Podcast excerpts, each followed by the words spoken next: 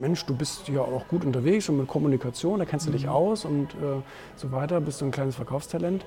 Ähm, willst du, wenn, wenn du jetzt 18 wirst, vielleicht an einem Projekt mitarbeiten, was wir gerade starten? Ja. Da könnten wir so ein paar pfiffige Leute, die nachts nicht schlafen müssen, könnten wir Ja. gebrauchen.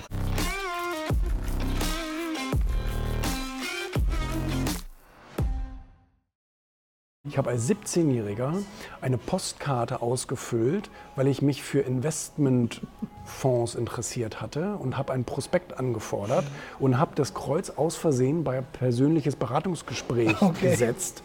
Und dann hat mich so ein Berater angerufen und, ähm, und, und dann habe ich später bei dieser Investmentgesellschaft ein Praktikum gemacht und der Praktikumsleiter hat dann damals mir den Gedanken ins Ohr gepflanzt, Mensch, du bist ja auch gut unterwegs und mit Kommunikation, da kennst du dich aus und äh, so weiter, bist du ein kleines Verkaufstalent. Ähm, willst du, wenn, du- wenn du jetzt 18 wirst, vielleicht an einem Projekt mitarbeiten, was wir gerade starten? Ja. Da könnten wir so ein paar pfiffige Leute, die nachts nicht schlafen müssen, könnten wir Ja. gebrauchen. Und ähm, dann habe ich gesagt, klar, ich, äh, ich habe doch nichts zu verlieren, ich bin für alles offen so. Ne? Und so fing das tatsächlich an, habe ich mit dem zusammengearbeitet ähm, und habe da alle wichtigen Leute kennengelernt, die ich brauchte, ein paar Ideen entwickelt, mein, mein Selbstbewusstsein aufgebaut und Okay. dann Erfolg in diesem Projekt gehabt und damit auch Geld verdient. Und so fing das dann an, dass ich dann Durch selbstständig ein, ein war. Ist doch verrückt, oder? Ja. Bist du dann auf diesen Weg gekommen? Genau.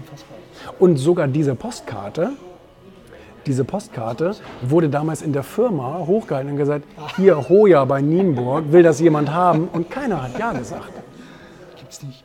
Und die durften aber laut Firmenstatut diese Postkarte nicht wegschmeißen, sondern das Kreuzchen war gesetzt, es musste sich jemand finden.